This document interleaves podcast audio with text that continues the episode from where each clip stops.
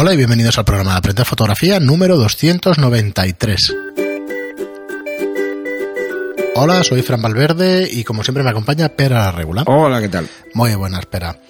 Pues como os digo siempre, antes de nada, recordaros que nos financiamos con nuestros cursos online de fotografía, que los tenemos en la web aprenderfotografía.online barra cursos. Tenemos ya 16 cursos y vamos por 17 y 18, estamos grabando el curso de, de exteriores, de iluminación en exteriores y el de cómo ser fotógrafo profesional y los tendréis en el mes de noviembre, eh, que está ya, que está ya, que quedan dos días para que, para que estemos en el mes de noviembre. Y Hoy vamos a, tocar un tema que tocamos hace tres programas, que es la ética en fotografía, lo que comentó Pera sobre el buen gusto de este tipo de fotografías y tenemos un comentario eh, bastante largo que nos escribía uno de nuestros oyentes en Telegram ¿vale? Y si os parece, os lo leo. Si veo que me alargo mucho, pues entonces lo cortaré y haremos un pequeño resumen, ¿vale? Pero para seguir un poco con este tema y que veamos otros puntos de vista que, yo creo que eran parecidos también a los que teníamos. Nosotros eh, nos dicen, estuve escuchando el podcast de ética en la fotografía y como hablasteis de feedback, voy a dar mi opinión. También porque creo que de lo que se hablaba, de vincular o aprovecharse de la posición de fotógrafo en algunos casos, se iba muy ligada al aficionado. Para mí, básicamente, porque la, la modelo joven o inexperta trata más con nosotros que con el profesional avanzado. Y bueno, en mi experiencia, y bueno, yo corto un momentito aquí, al final te encuentras de todo. Hay en la de vida todo. como profesional. Hay de todo. Empiezas un montón de chicas nuevas que tienes que hacerle las new faces y tal, hay que hacerles también. Sí, sí, no, no, esto es así. Bueno, dice, y bueno, en mi experiencia y viendo cómo funciona el tema de redes, modelos de colaboraciones, perfiles, a veces me he hecho la pregunta, ¿realmente tiene tanta importancia, eh, realmente tanta importancia tiene la fotografía en la sexualización de imágenes? Y mi conclusión es, no es un problema fotográfico, es un problema social, de educación, o de no trascender pensando en el fin de, o bien no, no empatizar con la modela, con la modelo y solo pensar en qué queremos conseguir. La fotografía es un medio que se usa para crear imágenes. O sea, en parte contribuye, pero el, el, medio no es el problema, el problema es humano. Creo firmemente que cuando uno se liga a la fotografía debe pensar o relacionar que en la fotografía hay mucho trato humano y que desde la parte de aficionado cuando estamos a la vez aprendiendo muchas cosas e intentando comportarnos como profesionales y vas empezando a tratar con tu amiga para una sesión, a empezar a hablar con gente desconocida, pasamos de la confianza a dar un trato profesional. Bueno, a ver, un, un apunte a todo esto. Casi, a ver, todas las cosas que hacemos requieren un trato humano, humano, prácticamente todas, menos cuando vais al baño. Uh -huh. Ahí no hay trato humano. Eh, bueno, por decir algo, ¿no? Sí. Eh, es como sea cada uno. De hecho, es como sea cada uno. Y las escalas de valores que tenga cada uno y cómo las quiere aplicar. El problema es eh, cuando metes a un tercero en tu escala de valores. Es lo que comentábamos el otro día de, del fotógrafo este que, que, nunca le pediría a una modelo algo que no haría él. Hmm. Bueno, es que ese es el problema. No, no es tan solo un tema de que evidentemente existe un trato humano, sino que hay personas que se lo pasan por el forro. Pero bueno, mm, va muy en la línea de lo que estás diciendo, ¿eh, Rubén? Uh -huh.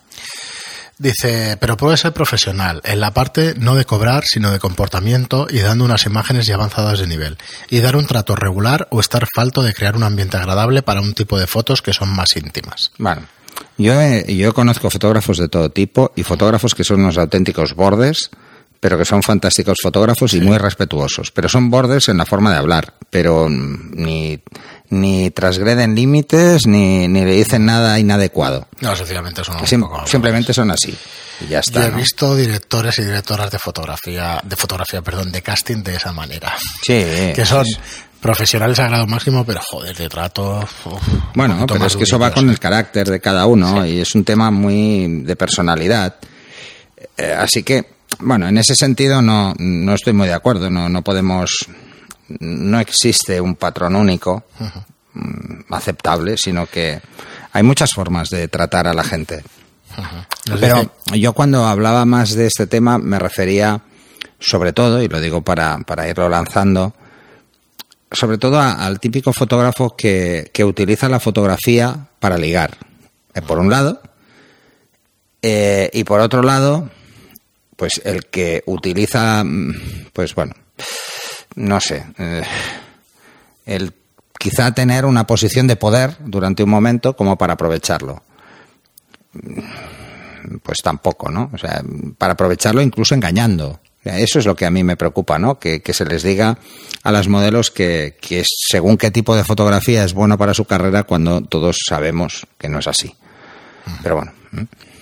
Pero que también hay, hay modelos que no pretenden tener una carrera como modelo, pero que les gusta posar desnudo. O sea, es todo absolutamente respetable. Sí, sí, tanto. Nos dice, creo que es vital que una sesión tenga una charla antes, ser honesto, contar qué quieres, qué buscas y darle importancia a qué quiere o qué le apetece.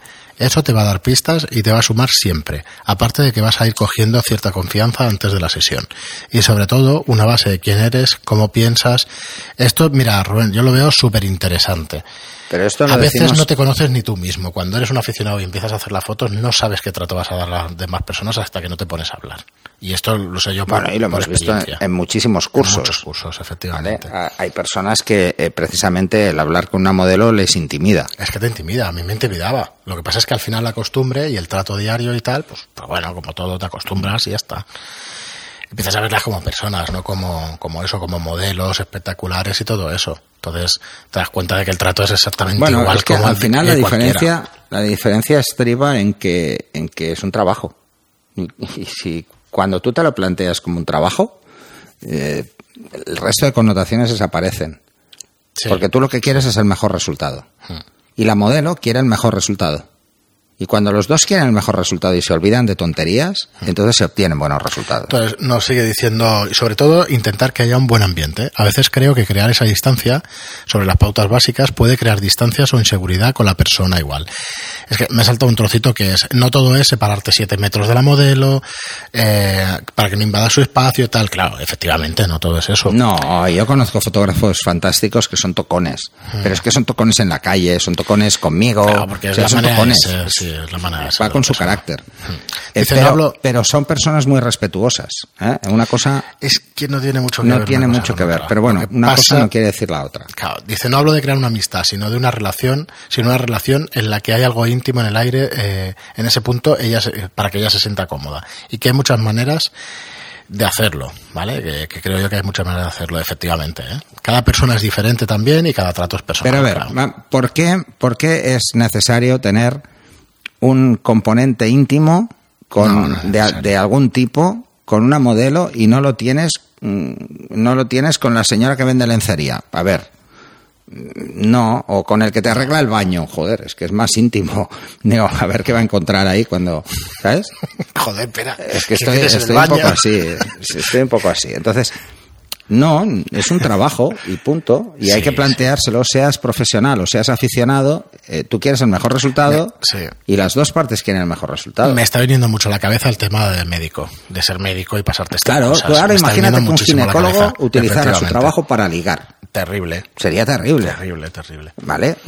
Porque además es que más íntimo ya, eh, fatal. Imposible, imposible.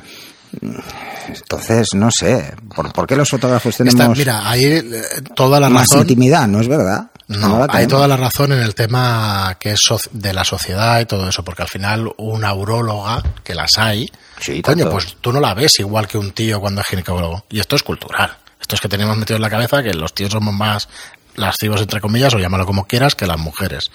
Y en cambio no tiene nada que ver. no, no tiene nada que ver, menos hoy en día. En general. Pero, pero es que es verdad. O sea, yo no veo que necesitemos tener un trato mm, diferente al que tendrías en cualquier trabajo.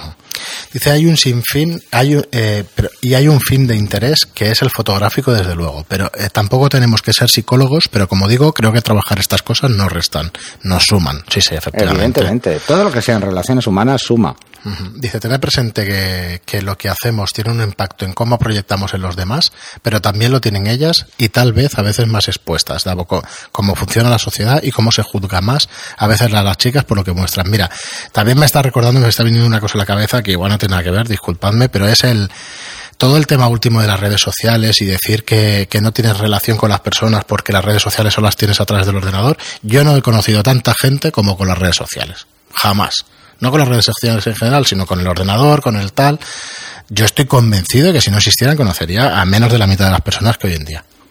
Así de claro. Es fácil, claro. ¿Sabes? Es que es así. Estas cosas que, pues yo no lo veo así. O sea, cuando tienes el trato, sea humano cara a cara o sea por un teléfono, el trato es parecido. No diré que sea el mismo porque no lo es, pero es muy parecido y al final llegas a conocerte y a no, tal. porque, porque hay una diferencia entre lo que sería una red social donde eh, aparentemente la gente no se esconde detrás de un ordenador, aparentemente. Aparentemente, pero se esconde. ¿eh? Y luego, Nos escondemos. claro, o sea, tú, tú cuando realmente puedes a través de una red social tener una cierta relación con alguien, cuando el trato es casi diario, Diario. entras en, en una situación como más de costumbres.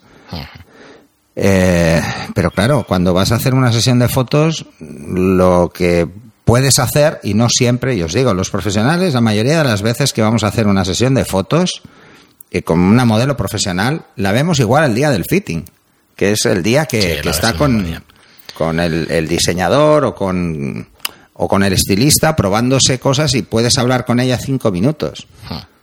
Eh, y ya está. Y luego el día de la sesión un ratito. En- con una modelo amateur, pues puedes quedar a tomarte un café tranquilamente y hablar de lo que buscas en tu proyecto personal. Pero ya está. O sea, tampoco estableces una relación eh, a largo término. A, a la- sí, Sí, a largo plazo ahí. uh. Bueno, sí, puede ser majísima la, la chica y puede Bueno, ser muy eso- divertida, claro. pero eso es otro tema. Entonces, Te- pero no es sé. que te puede pasar igual haciendo fotos que, Ah, sí, que con yendo a ella comprar de el una pan. reunión o tal. Sí. yendo a comprar el pan. Y yo he conocido yo- más gente. Claro. eh, por ejemplo, dando clases que haciendo fotos. bueno, yo Es fácil, además, porque hay más gente en una clase. sí, socialmente, aunque no lo parezca, siempre he sido más bien cortito. Me ha costado, ¿eh? Yo he tenido relaciones normales y Porque todo. son, son caracteres. Pero claro, soy más tímido, ¿vale? Yo soy muy extrovertido, Sí. aunque, aunque yo siempre digo que soy patológicamente tímido. Sí, sí, sí. Bueno, yo sí que lo soy, aunque no lo parezca. Y realmente a mí me está costando menos. Y hay una, lo que quería decir es que hay una cosa que te ayuda muchísimo, que quizá me aparte del tema, pero es cuando conoces a gente con tus aficiones, joder, es mucho más Es fácil. más fácil. Claro, tienes Más cosas que, que hablar ya en general, pero esto es de ver, sentido la común, relación que podemos establecer, Rubén, si vienes un día a una quedada, te darás cuenta. Cuando quedamos, Claro, hay gente que es la primera vez que nos vemos, y, pero, pero acaba el día, estamos hablando como si nos conociéramos de toda la vida. ¿Por qué? Porque ya nos conocemos de alguna forma de la red social o de Sí. Telegram. Me da a mí que a Rubén no le va a ser muy difícil, ¿eh? ¿Eh? Que me da a mí que a Rubén no va a ser muy difícil. No, pero precisamente por eso. Incluso gente que es más tímida, que no es tan social, incluso que en la red no participa tanto, cuando viene a una quedada, Sí, es completamente se sueltan, ¿no? pero es normal. Bueno, lo que defendía yo de es que últimamente lo oigo mucho, será casualidad de es que estas redes sociales nos alejan. Joder, no, eso no es verdad, coño. Es como cuando se inventó el teléfono, ahora ya la gente no se verá por la calle. ¿Pero qué No, dices? la gente no escribe ahora ¿sabes? Sí, ¿no? escribimos el doble y leemos el doble. De lo que se ha leído jamás, pero bueno. Sí, bueno, que se, pero que no se Bueno, escribe eso igual, eso también. Sí, no, en calidad, peor. en calidad hablamos de otras cosas. Eh, sigue diciéndonos Rubén, yo personalmente defiendo la libertad de que cada uno haga lo que quiera, pero me he No, encontrado... espera. Tu libertad acaba donde te metes la en de la del otro. sí. Así que, ojo. Dice, Puedes hacer me- lo que quieras, pero en una sesión de fotos no estás solo. Claro, dice, me he encontrado con situaciones en las que no era lo más apropiado un desnudo, pero no, eh, porque no tiene la suficiente capacidad de libertad y no siente lo que va a hacer. Pero sí que tiene la necesidad de sentirse un poco más libre, o simple postureo porque ahora este tema es menos tabú y la mujer va quitándose ese miedo o timidez. Y de hecho algunos aprovechan su baza. Ah, Igual que el like es para eh, es para por cosas, algunos lo usan para lo mismo. Bueno, supongo que será al decir que una foto le gusta, lo, lo de Sí. me gusta de los likes y tal. Bueno, el, el tema este de... mm, Esto va un poco a modas, ¿eh? También. Te puedes encontrar que de golpe mm, hay más chicas que les apetece hacerse un desnudo. Mira, os voy a poner un ejemplo. Yo me encuentro más mujeres de más de 40 con ganas de hacerse un día una sesión de desnudo pero esto porque es vienen, o sea, es que te lo dicen. ya está, sí. ¿Por qué? Pues porque cuando tenían 20 no se lo hicieron, o porque ahora cuando tienen 40 dicen, me lo voy a hacer antes de que Yo puedo me vea peor. Claro, si puedo aportar sobre está. eso, con 43 pues estás deseando adelgazar y ponerte guapo, coño, normal. Normal Porque estás en crisis de los 40. Pues tío. eso es lo que hay. Es lo que hay. Es lo que hay. Entonces, lo siguiente será que Ya te está. compres un descapotable. Joder, no. bueno, nunca se sabe. Bueno, Bueno, o, un- dice- o un tractor amarillo. que se lleva. Eso es fácil, eso es más fácil. Dice, y con esto solo es mi punto de vista y no de fotógrafo, sino como persona que tiene una cámara y cree que fallamos más como, como humanos que como fotógrafos. No hay ninguna verdad absoluta y bueno, es un tema bastante extenso, efectivamente. Bueno, yo, yo lo que quería puntualizar con esto, Rubén, es que yo me refería sobre todo a ese perfil de fotógrafo que tiene un interés oculto. ¿m? Eh, yo lo he explicado muchas veces. cosa. Eh, yo lo he explicado muchísimas veces. A mí es que las chicas de 20 no me van, no me han ido nunca, ni cuando tenía 20. O sea, eso aparte, ¿no? Eh, pero no, no tiene nada que ver. O sea, el- en definitiva, de lo que yo me quejaba era de que se utiliza, se mercantiliza de una forma extrema con niñas que no tienen muy claro lo que están haciendo y que se les vende una moto, se Sí, les vende que van a trabajar. Directamente las engañan. Pero, Las engañan, es que- que, van a trabajar y que van a tener muchas sesiones. ¿Cuál es el problema? El problema es que, eh, por suerte, de momento, pues igual el porcentaje no es muy alto, pero de cada 10 sesiones se van a encontrar con un baboso seguro. Y cuantas más hagan, más probabilidades es- tienen de meterse en, ver. en un pollo. Claro, esto tampoco te lo puedes tomar a la tremenda. Es que al final, cuando tienes, estás expuesto, pues estás expuesto a la opinión pública, estás expuesto a tu trabajo, son gajes del oficio de alguna manera. Yo me he encontrado modelos, me he encontrado modelos y además eh, tú la conoces. Yo me he encontrado modelos que, que su vida ha cambiado de cuando tenían 20 años a cuando tienen 30. Y entonces ¿qué ha pasado? Nada que ver. Pues que todas esas fotos le estaban marcando. Mm, y, han tenido que dejar el tema de las fotos. Entonces, eh, han tenido que usar seudónimos o han tenido. para que no se las relacione directamente o para que nadie busque sus fotos. Sí, claro. Porque tomar una decisión quizá precipitada, quizá precipitada, y no hablo de desnudos, ¿eh? No, no. Hablo no de, de fotografías, por ejemplo, de moda baño, de cosas así. Ya está. Sí, sí. O incluso me he encontrado con modelos que, que el desnudo les gusta, pero para ellas. Y que y ya está. Bueno, pues eso hay que respetarlo. O sea, a ver, un intercambio, cuando se hace un intercambio con una modelo, hay que respetar los términos por ambas partes. ¿Qué busca el fotógrafo? ¿Qué busca la modelo? ¿Y qué coincide? Y si hay algo que no coincide, ver cómo se compensa y punto. Y ya está. Pero sobre todo de- debe estar muy claro. Ya, Yo he oído auténticas animaladas, ¿eh? Desde fotógrafos, sobre todo de estas macro sesiones fotográficas que ponen una modelo delante y ale, a disparar todos, ¿no? E incluso de desnudo. Dices, ale, a disparar, sin ningún criterio, es igual. Lo que realmente se está vendiendo es poner a una chica desnuda delante. Bueno, es como. el- No para aprender a hacer ese tipo de fotos, sino simplemente para que todo el mundo dispare. Que oye, que cada uno haga lo que le dé la gana. A mí me da igual. Pero la modelo tiene que saber que de esos 10 fotógrafos que hay delante haciendo fotos, puede, hay un porcentaje que está buscando una foto que a ella no le va a ir bien. Porque va a ser un carácter marcadamente erótico. Sinceramente, pero, o sea, eh, voy a ser muy, muy, muy heavy quizá, pero es que son gajes del oficio. Lo tiene que saber y lo tiene que superar. Las dos cosas. Lo Eso que no sí. hay es que engañarla. Efectivamente. Lo que no hay es que decirle que a la modelo que sí, va a ser eh, Bueno, quizás sea más un programa eh, un boudoir y ponerla en bolas. No. ridículo. Mm, porque no, eso ridículo, no- una no es así. Es de sinvergüenzas. Sí, o, o- es, que, es que más que nada es jugar, es jugar con incluso con las ilusiones de esas chicas que lo que quieren es llegar a ser modelos, pues hay que dejarlo muy claro. Mira, No, tal cual. eh, y muchos dirán, ah, porque fíjate, la eh, cualquiera de estas top model, la Kate Moss ha salido desnuda, sí, cuando ya era top model. Es que igual si sale que- antes ya no llega a serlo. Es que igual no llega a serlo. Igual sí o igual no, nunca lo sabes. No, Pero la probabilidad es que si la foto es muy mala y que encima eh, es demasiado erótica, probablemente le coarte esa libertad. Y luego que genera, mm, en una sociedad machista como la que tenemos, genera un prejuicio directo hacia estas chicas. Sí, sí. Y eso es lo que hay que ser muy responsables a la hora de, de hacer este tipo de fotos. Y sobre todo, de cómo las mostramos. Porque no es lo mismo mostrarlas en una colección de fotos elegantes que mostrarlas Sí, en unas que clarísimamente lo único que quiero es destacar que hago fotos a mujeres desnudas, porque no tiene nada que ver. Así que, bueno, es simplemente mi, grito en el cielo eh, era sobre todo por la proliferación de dos cosas. Una, de grupos de fotografía dedicadas al desnudo o al erotismo sin ningún criterio, que simplemente es un pase de fotos y que no se busca nada más que el ego.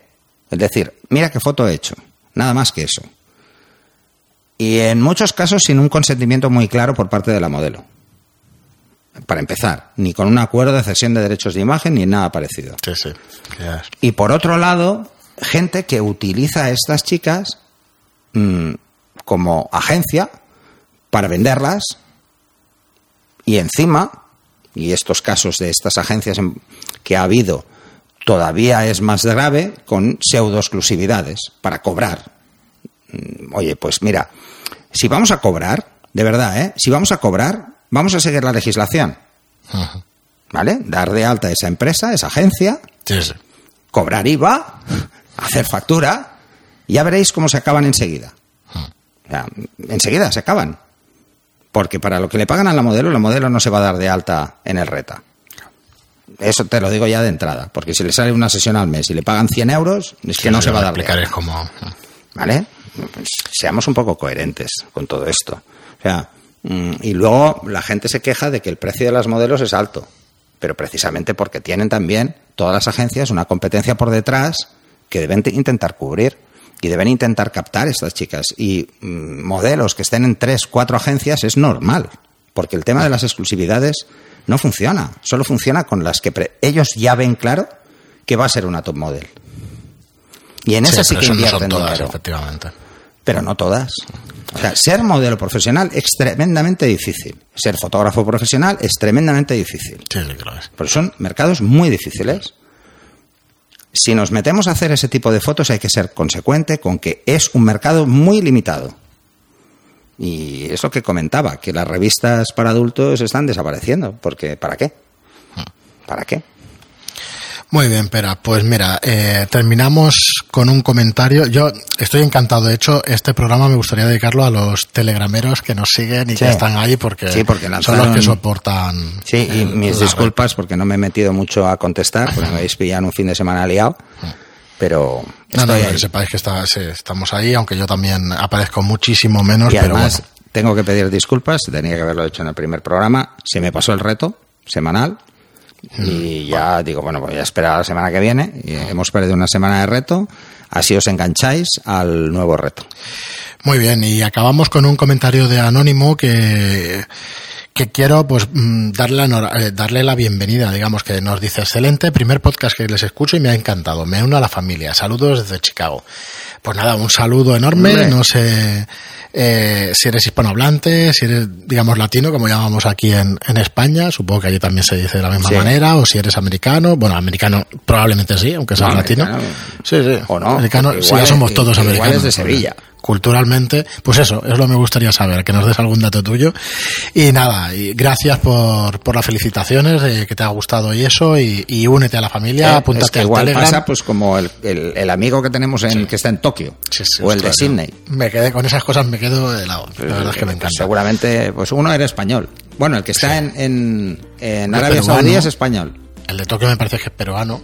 Y el de Arabia Saudí es español. Sí, y sí, sí. no sé, o sea que hay de todas partes. Nada, bienvenido y espero que los disfrutes, más los programas, que nos escuches y Ah, a todos los de... Y si a alguien de fuera, Sí. de otros países, porque aquí vemos la idiosincrasia de este país. Sí, si en otros países veis cómo está funcionando este mercado Sí. y tenéis alguna cosa que nos podéis decir, pues oye, encantadísimos, porque Sí, me sí, gustaría saber, eh, Estados Unidos lo he visto bastante, pero me gustaría saber cómo está funcionando también en otros países, si realmente es así. En Estados Unidos con el tema de los sindicatos es más difícil casi nada. Pero bueno, también pasan cosas muy también raras. pasan, también y pasan. bastante raras Sí, algunas. sí. Muy bien, pues nada, como os digo siempre, muchísimas gracias por estar ahí, por escucharnos y seguirnos y toda la ayuda que nos prestáis, siguiéndonos y, y estando, como os digo, detrás de, de estos micros. Muchísimas gracias y gracias por las reseñas de 5 estrellas en iTunes, en iTunes y por los me gusta y comentarios en iBox. Gracias de nuevo y hasta el siguiente programa. Hasta el siguiente.